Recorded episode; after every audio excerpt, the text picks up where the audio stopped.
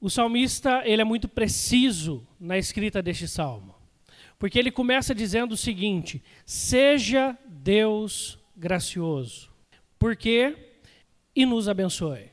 Para que Deus nos abençoe, ele precisa exercer a graça dele sobre nós.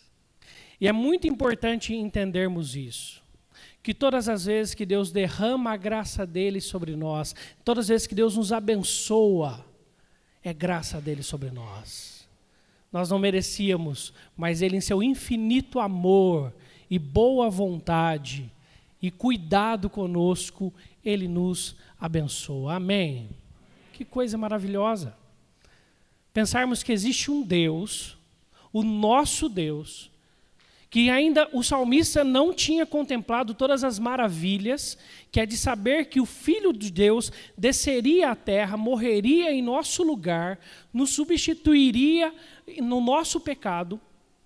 Não tinha noção do tamanho dessa graça, mas a vida diária dele contava essa história para ele. Que apesar dos erros, das falhas de todos nós, Deus estava sempre lá. E Deus abençoava e Deus cuidava, e Deus provisionava, e Deus sustentava, e Deus estava lá. Que coisa maravilhosa! E é muito importante entendermos a bênção de Deus, é importante entendermos o que é bênção no Velho Testamento. Todas as vezes que você ler bênção ou abençoar no Velho Testamento, está conectado à ideia de capacitar.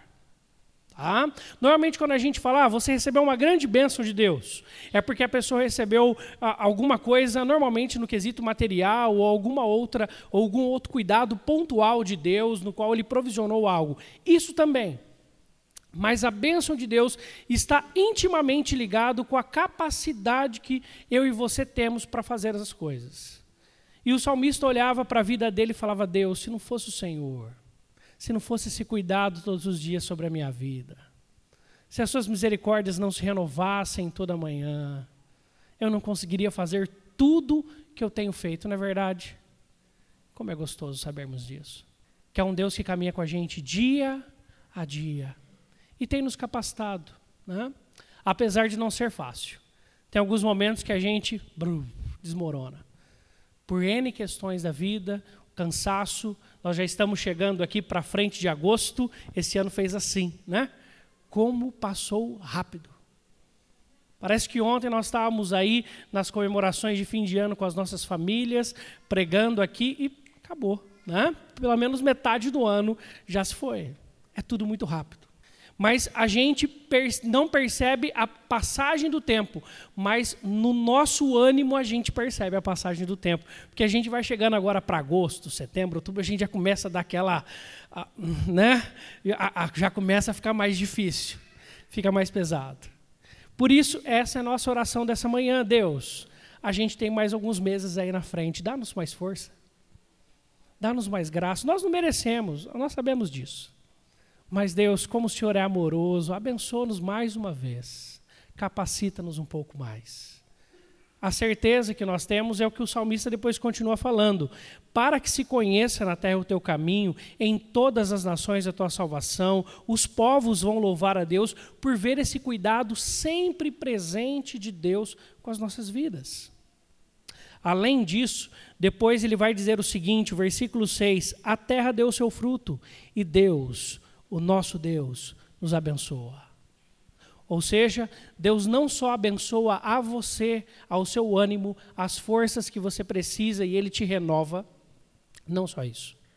Como as coisas que estão ao nosso redor, Ele modifica pelo poder da Sua graça. Porque Ele quer, porque Ele cuida de nós, porque Ele precisa e Ele sabe do que precisamos.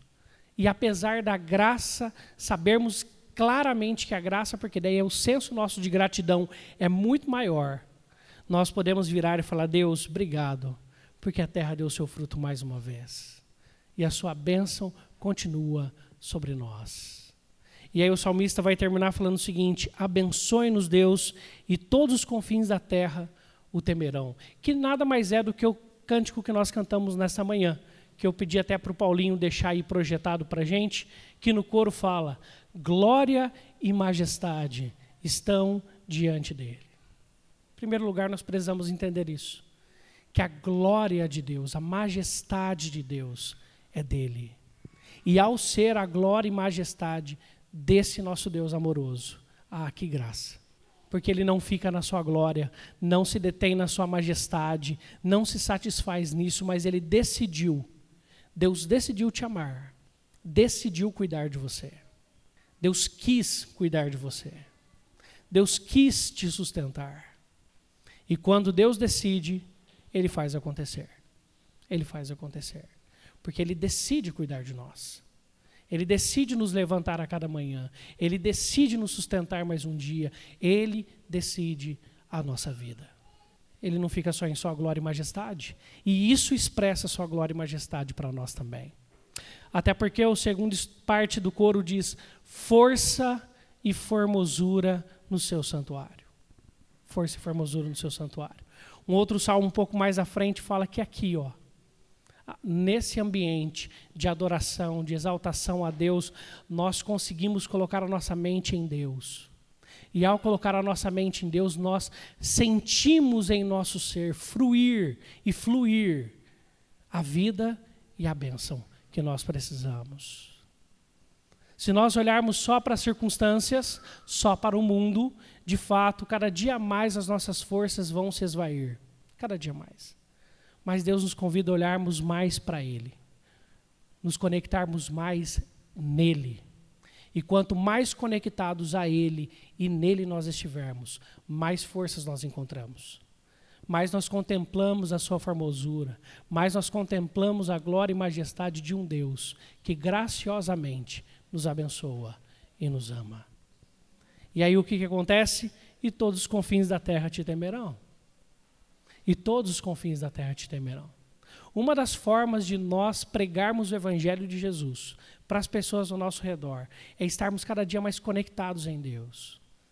É olharmos cada vez mais para Deus, porque olharmos mais para Deus, nós vivemos diferente. Nós aprendemos a viver diferente nós vamos nos cansar. E tem dias que a gente vai falar assim: Deus, de hoje não passa.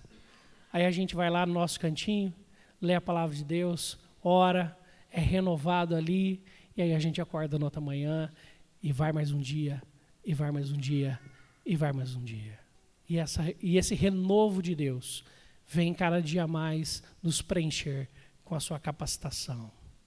Quero convidar você para ter esse tempo Quero convidar você para buscar esse renovo de Deus nesse momento. Quem sabe você está cansado porque já bastante coisa aconteceu esse ano. Deus vem hoje para nos dar bênção, capacitação, para tocarmos o barco mais à frente e para sermos fortalecidos nele. Vamos orar? Senhor, nesse instante nós, ao falarmos contigo, intercedemos também, uns pelos outros. E neste momento, Deus, aqueles irmãos e irmãs que nesta manhã aqui estão, e que chegaram aqui cansados, sobrecarregados, ah, com seu ânimo, Senhor Deus, completamente defasado, nós queremos rogar ao Teu Espírito, que tem todo o poder, mesmo que de maneira graciosa com cada um de nós, porque não merecemos, mas nós te rogamos. E sabemos que o Teu amor e graça são tão imensos que o Senhor há de nos preencher. Sabemos que o Senhor, neste momento, estará com as suas mãos estendidas sobre a vida de cada um, e é isso que nós te pedimos, Pai.